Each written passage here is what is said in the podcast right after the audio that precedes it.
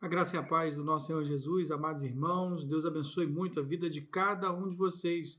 E chegamos agora, nesse culto vespertino, ao momento onde vamos ouvir a palavra de Deus, ler a palavra de Deus e também, através dela, ouvirmos a voz do Senhor ao nosso coração, para que possamos assim é, receber esse poder transformador da Sua palavra e sairmos transformados por esse Espírito de Deus que nos aplica essa palavra e assim podemos nos tornar não somente ouvintes, mas também praticantes dessa palavra.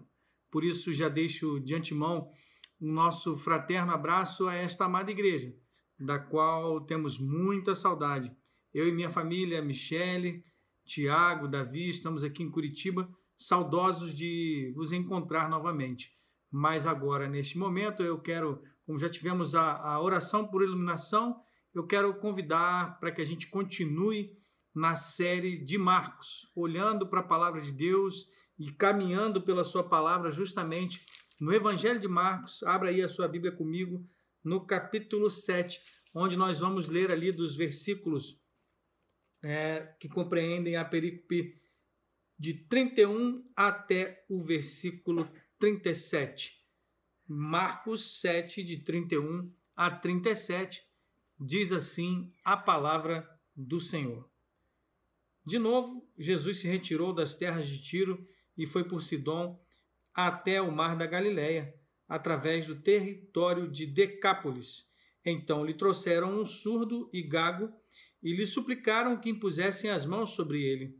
Jesus, tirando da multidão à parte, pôs os dedos no, nos ouvidos dele, depois, cuspindo, aplicou saliva na língua do homem. Então, erguendo os olhos ao céu, suspirou e disse: Efatá, que quer dizer abra-se. E logo os ouvidos do homem se abriram e o empecilho da língua se soltou, e ele falava sem dificuldade. Jesus lhes ordenou que não contassem isso a ninguém. Porém, quanto mais recomendava, tanto mais eles o divulgavam ficavam muito admirados, dizendo: Tudo ele tem feito muito bem, faz até os surdos ouvirem e os mudos falarem. Esta é a palavra do Senhor.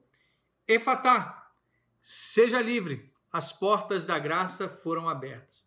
É com base nessa palavra de Deus que acabamos de ler agora, nessa perícope que eu quero refletir com vocês sobre essa palavra uma palavra que Jesus proclama, uma, para, uma palavra de liberdade. Por isso, quero analisar rapidamente com você o contexto. O Evangelho de Marcos é semelhante a um livro de aventuras.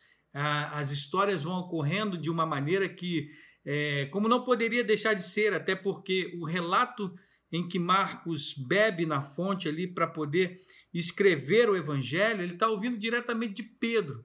E Pedro, esse apóstolo que viveu intensamente todos os seus momentos com Jesus. Então, não poderia deixar de ser, lógico, Marcos está escrevendo ali é, aos gentios, principalmente aos romanos, e de uma maneira muito prática e muito direta, mas os eventos vão acontecendo é, um após o outro, e quando nos damos conta, parece que a gente está dentro da história caminhando com o Mestre.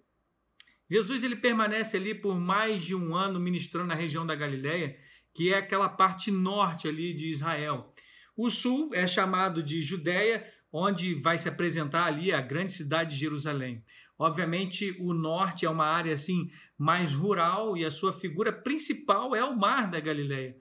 E se você observar mais à frente um pouquinho o capítulo 10 de Marcos, você vai ver, vai perceber é, é, que esse período ali na Galileia, Jesus vai deixar se dirigindo à Judéia para investir os seus últimos meses do seu ministério indo pelas cidades e indo pelos vilarejos do sul, até finalmente chegar em Jerusalém na sua entrada triunfal, ali do domingo de Ramos, para então passar para a crucificação na Páscoa, a sua ressurreição e a sua ascensão. Aqui onde nós estamos especificamente lendo esse texto, você vai ver que Jesus está prestes a deixar a Galileia para a Judéia nesse, nesse circuito que nós acabamos de falar, mas antes disso, ele resolve viajar para fora de Israel. Ele atravessa a fronteira de Israel justamente para o território gentílico, mais ao norte, como está indicado ali no capítulo 7, no versículo 24, se você quiser dar uma olhada depois, onde ele sai da região de Cafarnaum e Galiléia e vai para ali partindo de Tiro e de Sidom, que nos dias de hoje seria o Líbano. E por que que Jesus resolve viajar para fora de Israel e ele faz isso com os doze? Porque naqueles últimos meses, justamente antes da sua chegada para Jerusalém, como nós falamos, é, ele queria assim ter um tempo separado com os discípulos, um tempo como se fosse um, um seminário itinerante, sabe? E a ideia dele era investir um tempo de reclusão com os doze após a sua aquele momento em que os discípulos, os apóstolos, verdadeiramente fizeram uma confissão de fé no Salvador. Se você pegar ali é, Mateus 14, 33, quando Jesus anda sobre as águas, eles vão declarar: Tu és o Filho de Deus. E Jesus resolve então partir para esse treinamento, passando por terras gentílicas, justamente para ter um treinamento pessoal crucial para a vida dos apóstolos ali e muito intenso para que eles pudessem estar firmes para pregar a, a sua palavra depois de cumprida a missão de Jesus Cristo. Até aqui, Jesus tinha falado principalmente às multidões, mas agora ele quer um tempo sozinho com os doze, justamente para prepará-los para serem os pregadores do evangelho até os confins da terra. Mas era muito difícil para Jesus e para os seus discípulos passarem despercebidos. Aonde quer que eles passassem, eles eram notados, porque as pessoas não só sabiam sobre os seus ensinamentos, mas também sobre os seus milagres. E aí, como nós vamos ver, é, podemos perceber, inclusive, a última mensagem em Marcos do reverendo Vladimir, a mulher Ciro Fenícia encontrou o Senhor Jesus. Ele tentava ficar ali mais recluso com seus discípulos, mas a mulher achou, né? Encontrou ali a, a esperança para a cura da sua filhinha endemoniada. Agora, nós o vemos sair ali de Tiro e Sidom, chegando às proximidades do Mar da Galileia, pelo lado leste, descendo por esse cinturão de cidades que se chama ali Decápolis, né? Dez cidades helenizadas, de influência grega, cidades pagãs, não judias, e ele resolve ir por essas cidades para ter esse tempo reservado com os discípulos. E é importante que quando ele vai descendo por Decápolis e chega justamente neste ponto, no mar, nas proximidades do Mar da Galileia, o texto em paralelo, que é Mateus 15, de 29 a 31, você vai notar que inclusive o versículo 28 de Mateus 15 termina com o relato da mulher Ciro Fenícia também, você vai perceber que Jesus chega nas proximidades do Mar da Galileia, descendo por Decápolis, e ali ele resolve subir um monte, se assentar, porque havia sido uma viagem árdua, e ao mesmo tempo as multidões vão chegando. Esse relato das multidões não está em Marcos, mas você tem que dar uma olhada lá em Mateus 15. O fato é que as multidões se apresentam enquanto Jesus está sentado no monte ali e elas vão trazendo aos seus pés os coxos, os cegos, os aleijados, os mudos e muito outros doentes, muitos outros doentes que, que Jesus curou.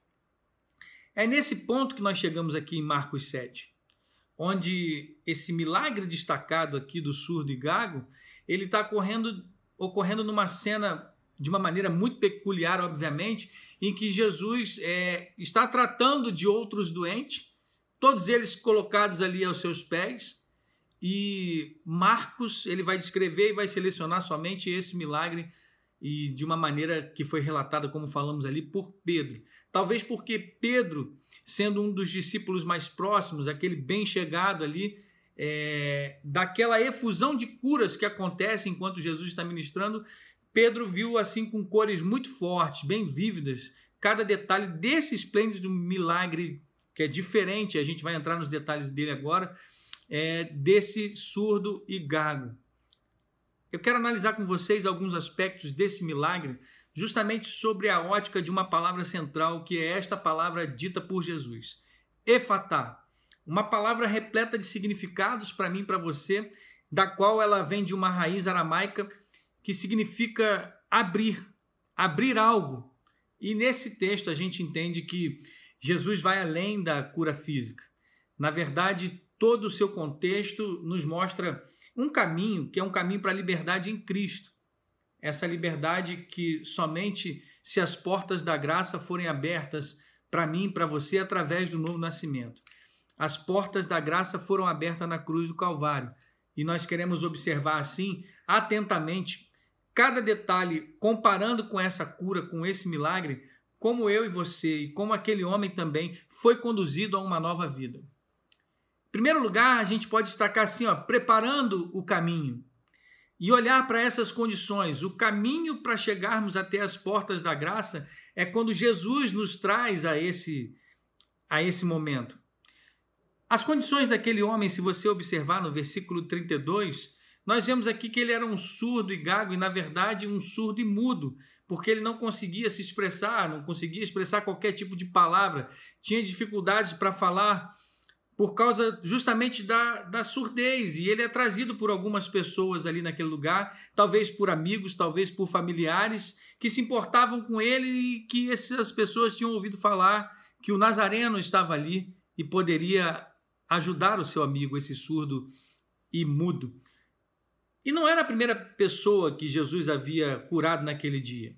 Ele era um dentre aquela massa toda que estava sendo apresentada. Na verdade, quando fala de multidões ali, era como se fosse ondas e ondas de multidões chegando e se colocando aos pés de Jesus para que ele pudesse tocá-las e realizar aqueles milagres ali.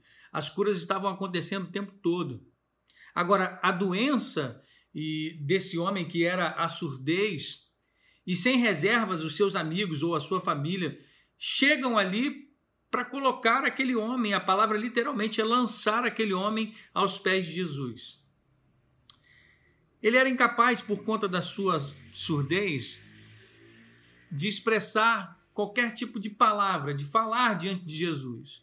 Mas, sendo essa doença congênita, ou talvez adquirida ali através dos, de uma doença infecciosa por volta dos teus dois ou três anos de idade, ele tinha um impedimento de falar que é, é, era simplesmente muito difícil de formar qualquer tipo de palavra. Então, esse impedimento torna difícil a, a formação da fala para qualquer pessoa que não consegue ouvir. Isso é óbvio, a gente conhece a respeito da surdez pelo menos um pouco, mas o fato é que naquela época ainda era mais difícil a vida do surdo, porque eles não tinham qualquer tipo de dispositivo ou as técnicas que nós temos hoje para que eles pudessem construir algum tipo de comunicação. Assim, até mesmo em Israel, os surdos e mudos eram categorizados como pessoas insanas, como se eles fossem deficientes mentais, porque eles não tinham, inclusive, qualquer tipo de direito, eles não eram considerados, eles eram marginalizados. E isso, no mundo gentílico, que é Decápolis que a gente está vendo, era muito pior. Incapaz de se comunicar, aquele homem marginalizado ele tinha sido tratado há muito tempo com desdém, porque as pessoas achavam que ele era mentalmente incapaz. Essas eram aquelas condições daqueles homens. Da sua família que o leva, que estava desesperado, ou dos seus amigos, e dele, que era totalmente desprezado e talvez até muito maltratado. Condições que eu e você também já estivemos um dia.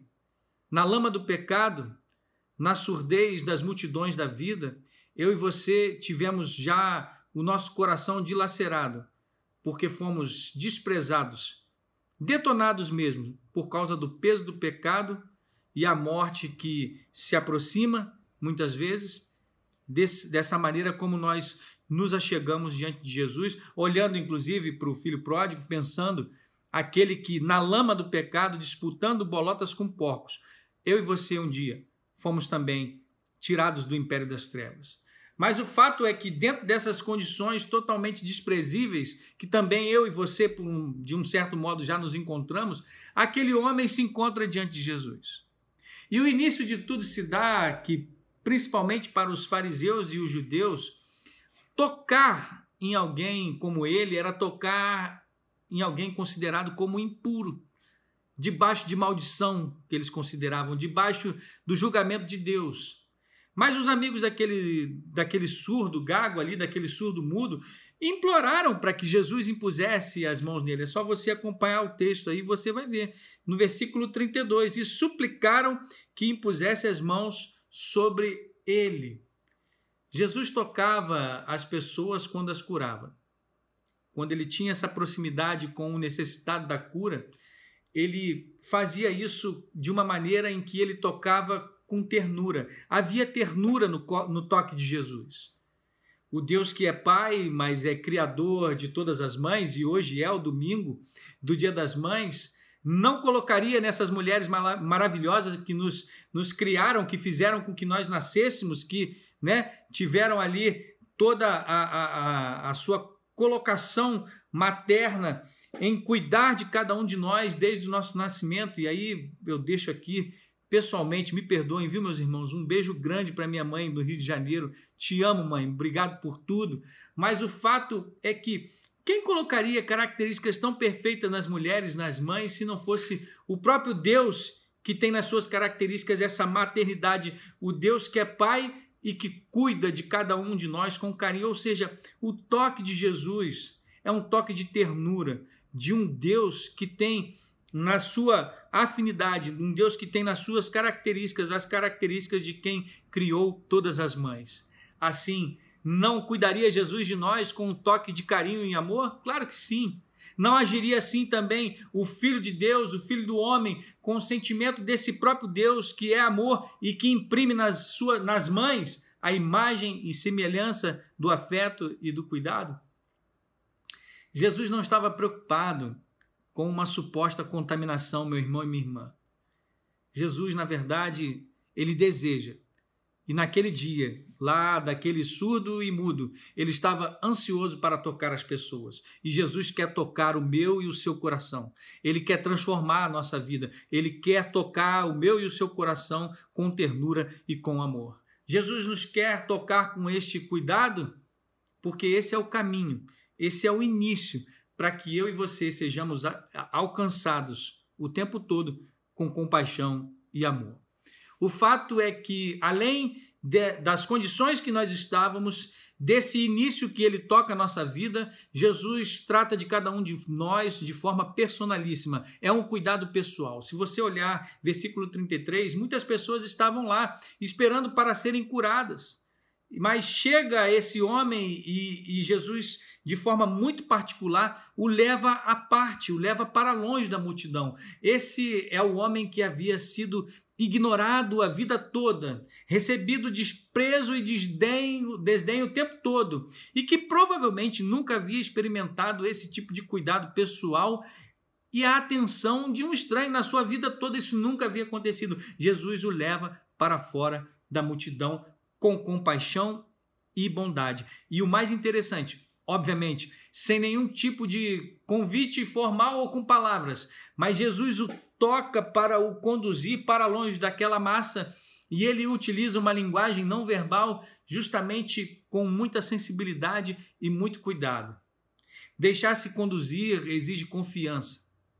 E essa confiança não é baseada em palavras, mas é baseada em atitudes. Aquele homem não era só mais um rosto da multidão, mas ele é uma pessoa, e eu e você somos uma pessoa, e Deus se importa comigo e com você. Aquele homem, ele não está mais sozinho. Jesus está andando com ele. E Jesus o faz assim porque ele quer ter um tempo a sós com aquele homem. Há quanto tempo eu e você não temos um tempo a sós com Jesus? Aproveite a oportunidade Estamos agora isolados de multidões e mais multidões, as multidões do, dos trabalhos, as multidões das correrias do dia a dia, apesar de que a gente tem trabalhado muito mesmo online ou home office, mas a verdade é que Deus separa momentos na nossa vida para que agora que estamos isolados, agora que estamos em quarentena, nós possamos refletir. Quanto tempo eu não tenho um tempo sozinho com Jesus? O fato é que aquele momento para aquele surdo e mudo era um tempo de oportunidade de concentração com Jesus. Concentração total com o mestre, onde o mestre estava ali dando a sua total atenção a ele. Jesus anseia por uma intimidade comigo e com você, e nós devemos ansiar também, para que nós possamos ter o nossa, a nossa mente e coração totalmente focados, totalmente cativos ao seu amor. E Jesus começa a falar na sua própria versão de uma língua de sinais. Por que não chamar, por que não dizer a língua de sinais dos céus, né? Temos a Libras aí, mas Jesus usa a sua própria versão. E ele começa a dar alguns sinais para aquele, para aquele homem para se comunicar. E são quatro tipos de sinais que eu quero ver com você é, nesse momento em que Jesus revela esse caminho até as portas da graça. Então, nós vemos a preparação do caminho e, em segundo lugar, prepare-se para entrar.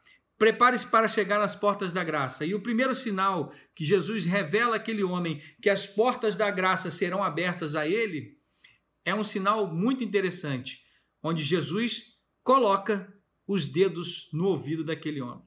Literalmente, Jesus coloca os dedos no ouvido, nos ouvidos daquele homem, porque Jesus coloca os dedos na ferida. E por quê? Porque Jesus estava sinalizando para aquele homem que ele sabia qual era o seu problema. Aquele homem não era um insano. Aquele homem não era um deficiente mental, nem um louco. Ele apenas, e na verdade era tudo e era muito, mas o seu problema era único. Ele não podia ouvir. E Jesus sabia disso. Jesus sabia disso e queria que ele soubesse também que ele não só conhecia o seu problema, mas que ele ia consertar isso, que ele ia resolver esse problema, que ele estava prestes a curar o seu problema. Um gesto muito simbólico para mostrar ao homem o que ele ia fazer. Coloca os dedos no, nos ouvidos daquele homem. E a pergunta para mim e para você: temos permitido que Jesus toque com o seu poder curador aonde dói na nossa alma, aonde dói no nosso coração, ou temos fugido por causa dos traumas do passado? Aproveite esse momento. Aproveite os momentos em que você pode estar sozinho com Jesus e deixa ele tocar no teu coração, deixe com que ele toque na ferida, porque o toque de Jesus é curador. É curador para sarar toda dor, toda ansiedade, todo medo que pode ser retirado por Ele mesmo, Cristo Jesus, esperança da glória. E o segundo sinal que ele utiliza na sua versão de línguas de sinais do céu é esse sinal muito interessante, que diz assim o texto, né? E, e, e que fala ali no versículo 33: E cuspindo, aplicou saliva na língua do homem. Ou seja, é, é mais ou menos como se ele cuspisse nos próprios dedos e colocasse na boca daquele homem, na verdade, chegando até a língua daquele homem. Este segundo sinal é basicamente a, a, a, a repetição do primeiro. Jesus está apontando todo o seu conhecimento sobre quem é aquele homem. Jesus está dizendo para ele: você não é um deficiente mental e como todos pensavam. Você não é o que as pessoas dizem. Você é o que Jesus diz quem você é e quem você será depois que ele curar a sua vida. O fato é que aquele homem tinha um problema na sua fala e Jesus iria resolver aquele problema, consertar e recriar isso também. Aquele homem não só seria curado da sua audição, mas aquele homem falaria, passaria a falar algo que ele talvez nunca tivesse feito na vida, na vida. E eu creio dessa maneira, aquele homem nunca falou. Dessa forma, este primeiro este primeiro gesto e este segundo gesto são belíssimos, porque são gestos de cuidado e compaixão, proximidade e amparo, intimidade do toque, alguém que coloca e diz: Eu sei onde está doendo na sua vida, e eu sei que eu preciso tocar aonde dói e aonde está toda a sua falta de comunicação, porque a única voz que aquele homem ouvia era a sua própria voz e a de mais ninguém. Ele estava isolado. Assim como Adão e Eva se isolaram, correram da voz de Deus, isolados no seu pecado, se esconderam. Aquele homem estava escondido nas profundezas da sua alma, mas Jesus o encontrou e foi até ele para transformar a sua vida. Proximidade e amparo no segundo sinal. E o terceiro sinal é este, onde Jesus, erguendo os olhos ao céu, um sinal de quem indica para aquele homem da seguinte maneira: o que está prestes a acontecer com você vem do céu. Jesus queria que ele soubesse que o poder que vinha, que seria transferido para aquele homem agora para curá-lo, vinha do alto. Não era nenhum tipo de mágica, não era nenhum tipo de encantamento dos deuses pagãos que aquele homem de Decápolis conhecia, mas do único e do verdadeiro Deus. Jesus até mesmo não queria que a atenção fosse direcionada somente a ele, mas ele, ligado com o Pai, era um instrumento de cura para aquele homem. Jesus olha para o alto e com esse, com esse gesto, ele está indicando para o surdo que o poder que está prestes a surgir e a agir no seu corpo vem do Senhor. Ele encaminha aquele necessitado para além de si. Jesus encaminha aquele necessitado, aquele surdo e mudo, direto ao Pai. Ele está apontando que o caminho da porta da graça é para o alto. Jesus quer que aquele homem passe a sentir além do material. A cura não seria somente no físico e só ficaria no mundo para resolver o seu problema atual, o problema da hora, mas o problema é aquilo que, que nos liga à eternidade. Para onde nós iremos? Onde nós passaremos a eternidade? Jesus está apontando para ele que o principal problema era espiritual também. Ele precisava ser religado com o poder do alto, o poder de Deus. Ele encaminha assim a, a, nessa direção, olhando para o alto, e Jesus quer que ele sinta, olhando pra, para o alto também, que é preciso nascer de novo. Quem olha para o alto nasce de novo. Quem busca a Deus enquanto se pode achar, nasce de novo. E Jesus o remete ao Pai, origem de toda a vida. Esse foi o terceiro sinal. E o quarto e último sinal é quando Jesus suspira. Pessoas que com problema de audição, geralmente elas têm a, a sua visão aumentada, se torna mais ágil. E por isso elas precisam, através da sua visão, já que não ouvem, perceber cada detalhe, ler os lábios, captar visualmente o máximo que puderem tudo que está ao seu redor. É só você perceber um surdo como ele age, ele está o tempo todo olhando para tentar captar o máximo de sinais para poder entender as informações do mundo ao seu redor. E que sinal profundo Jesus transmite ao suspirar? Porque um suspiro diante dele e o tempo talvez que ele tenha suspirado, talvez dessa maneira, transmite simpatia, transmite também a dor pelo sofrimento daquele homem, uma expressão de compaixão, ternura e, na verdade, até de forte emoção.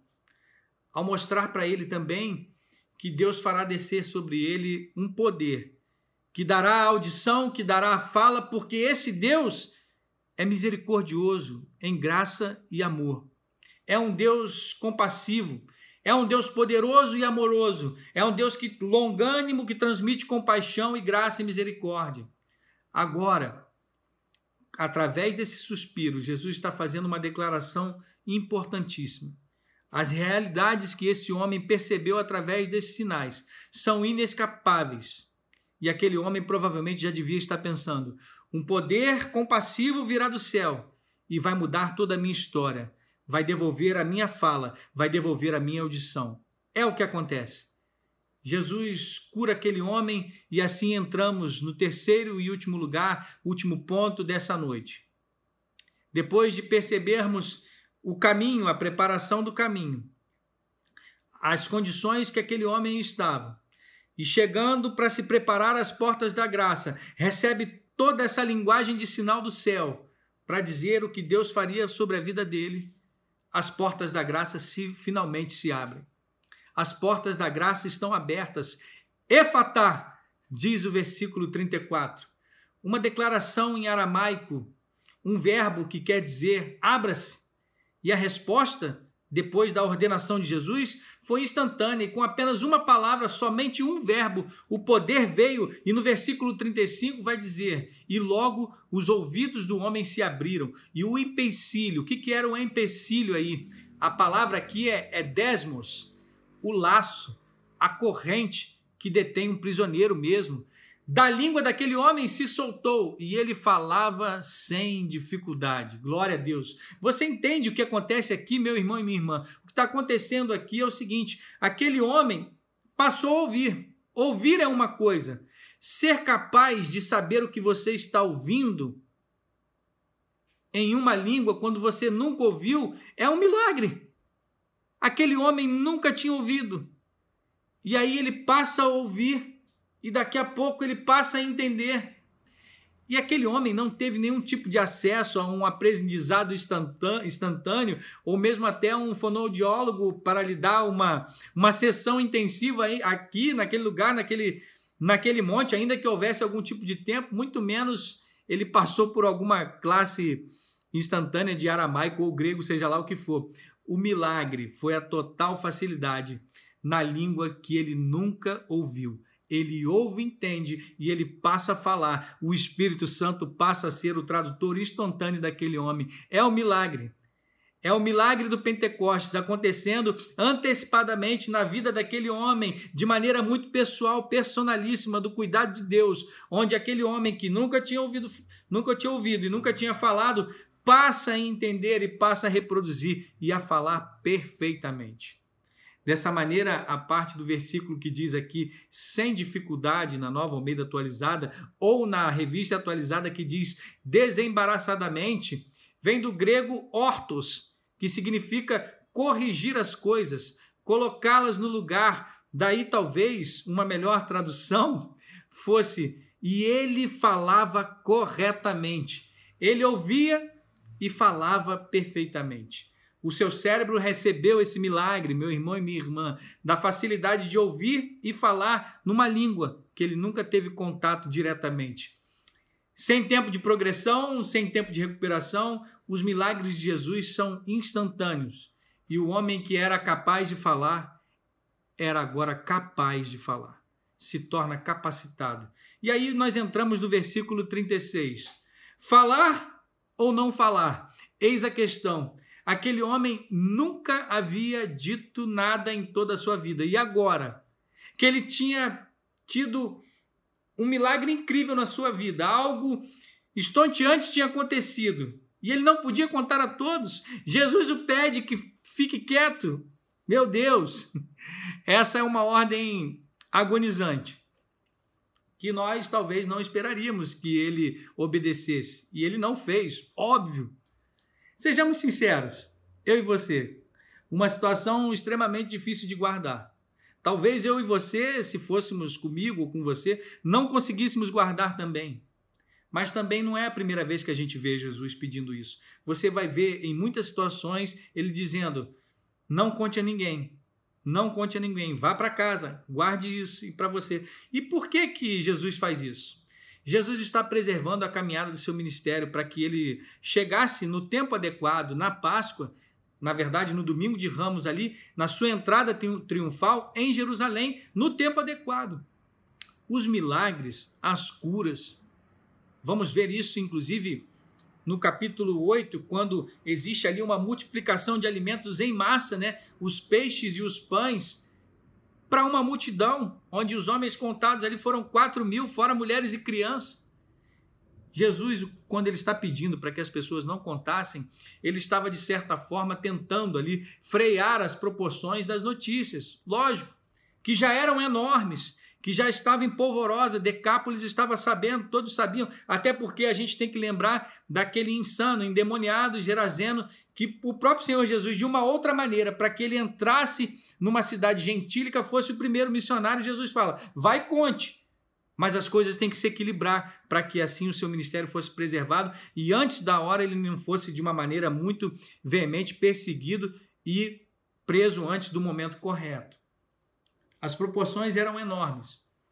E Jesus, na verdade, está freando essas proporções dos milagres ali, dizendo: não contem, não espalhem a mensagem, por um motivo. Porque a mensagem real, a mensagem íntegra, ela ainda não estava completa. Era como se Jesus está dizendo: não espalhem por aí a mensagem de que eu sou apenas um homem que faz milagres e curas. Esta não é a história completa. Seria o mesmo que eu e você ouvíssemos a respeito de que Jesus veio ao mundo, nasceu de uma virgem, pregou aos homens, anunciou o reino de Deus e só. É isto? Esta é a história? Por que não está completa essa história? O que está faltando? O que não está incluído aí? A cruz e a ressurreição. Essa é a história completa. Aqui aprendemos que, mesmo aqueles homens sendo desobedientes, no versículo 36 ali, Jesus estabelece um ponto muito interessante. Milagres e curas sem a cruz e a ressurreição não são a história completa. Não é aquilo que Deus faz por mim e por você hoje, mas é a história da salvação na nossa vida. É o que a ressurreição e a cruz representam para mim e para você. Realmente, aqueles homens não puderam manter esse segredo né, da cura, não puderam manter o seu testemunho, porque eles ficaram extremamente impressionados. Não puderam conter o seu testemunho, então espalharam a notícia em todos os lugares. Está lá no versículo 37. E por que que esses homens fazem isso? Eles fazem espalhando porque aquilo extravasava. Entretanto, eu quero dizer para vocês que os seus comentários finais, no versículo 37, eles encerram a nossa história de uma maneira muito incrível. O que eles dizem ali no auge da sua admiração pela liberdade que aquele homem encontrou em Jesus? Duas coisas para nós finalizarmos. Primeiro, eles vão dizer: admir... ficavam muito admirados, dizendo: tudo ele tem feito muito bem. Essa é a primeira coisa. Tudo ele tem feito muito bem. E a segunda, não somente isso, mas ele faz até os surdos ouvirem e os mudos falarem. Os surdos ouvem e os mudos falam. Nessa primeira parte em que ele tem feito esplendidamente tudo muito bem, a palavra bem aí, feito bem, é a palavra grega kalos, essa palavra é um advérbio que significa belamente, finamente, excelentemente, corretamente, de forma a não deixar espaço ou reclamação. É algo que é feito verdadeiramente. Ou seja, tudo que Jesus faz é extremamente perfeito. O ex-surdo e os seus amigos estão comentando ali, na verdade, sobre a perfeição dos milagres de Jesus. Repare, é como se eles dissessem assim: Repare nos cegos, eles enxergam, é perfeito. Vejam os coxos, eles andam, é perfeito. Vejam os surdos, eles ouvem com perfeição. E vejam os mudos, vejam o nosso amigo, ele fala com perfeição. E tudo é perfeito. Como que Jesus faz isso? Perdão. Jesus fala com apenas uma palavra, correto? Efatá, abra-se. Ele literalmente falou e o milagre aconteceu, ele falou e a coisa aconteceu. Uma palavra, um verbo, abra-se. E a pergunta que eu faço, isso te lembra alguma coisa? Me lembra. Me lembra Gênesis, no capítulo 1, versículo 3 e 4, versículos 3 e 4 vão dizer assim: Então Deus disse: haja luz, fiat lux, haja luz. E Deus viu que a luz era boa, ou seja, perfeita, e assim por diante você vai ver na criação todos os outros versículos, até a gente chegar no versículo 31 do capítulo 1 de Gênesis, onde Deus viu que o que havia feito, viu tudo o que havia feito, e eis que era muito bom, muito perfeito. Isso é a criação, e a criação é perfeita. Tudo que Deus faz é perfeito, absolutamente perfeito. E Jesus também fez uma criação perfeita naqueles milagres e na vida daquele homem. Porque Jesus criou naqueles doentes que chegavam em massa novos olhos, novos ouvidos, novas vozes, novas pernas, novos braços, novos órgãos criativamente perfeitos, trazendo-os à existência através da sua palavra. Efatá, abra-se a nova vida. Assim, da mesma forma que Deus cria ali em Gênesis 1, pela palavra, o Logos, o Verbo vivo, o Verbo encarnado, proclamou e os milagres foram criados perfeitamente. Todas as coisas foram feitas por Ele e sem Ele nada do que foi feito se fez. Vai dizer o próprio, é, o próprio evangelista João no capítulo 1, falando sobre esse Logos. Todo milagre foi um ato de criação trazido à existência pela sua palavra, todos os milagres realizados ali. Da mesma forma que ele começou quando criou o universo. E tudo era perfeito. Ele é o Criador. E em segundo lugar, ele faz ali, a, a, os amigos fazem a declaração, faz até os surdos ouvirem e os mudos falarem. É interessante, Marcos deixa isso registrado de uma maneira, né, trazendo para essa palavra aqui sobre os mudos, porque muitas curas estavam acontecendo naqueles dias, naquele dia ali. Outros surdos tinham sido curados, ou seja, os mudos passaram a falar também. E para essa palavra mudos que ele usa aqui, ele usa a palavra grego alalos. Mas para o mudo que recebeu a cura, esse mudo que foi trazido à parte da multidão, Marcos vai tomar uma palavra emprestada do Antigo Testamento. E aqui estamos falando, na verdade, porque você pode se perguntar, mas peraí, o, o Antigo Testamento não é escrito em hebraico? Sim, mas nos dias de Marcos, e provavelmente ele tenha lido também, a própria Septuaginta, que foi a primeira tradução da Bíblia, em grego. Então ele pega uma palavra do Antigo Testamento, da Septuaginta em grego, emprestada, que é a palavra para se referir ao mudo aqui, a esse mudo. Se você olhar lá no versículo, e trouxeram um surdo e gago, ou surdo e mudo, essa palavra para gago é a palavra mogilalos, mogilalos, que só aparece uma vez no Novo Testamento e é exatamente aqui.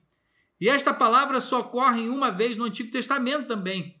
E Marcos toma essa palavra emprestada do Antigo Testamento que está lá em Isaías 35.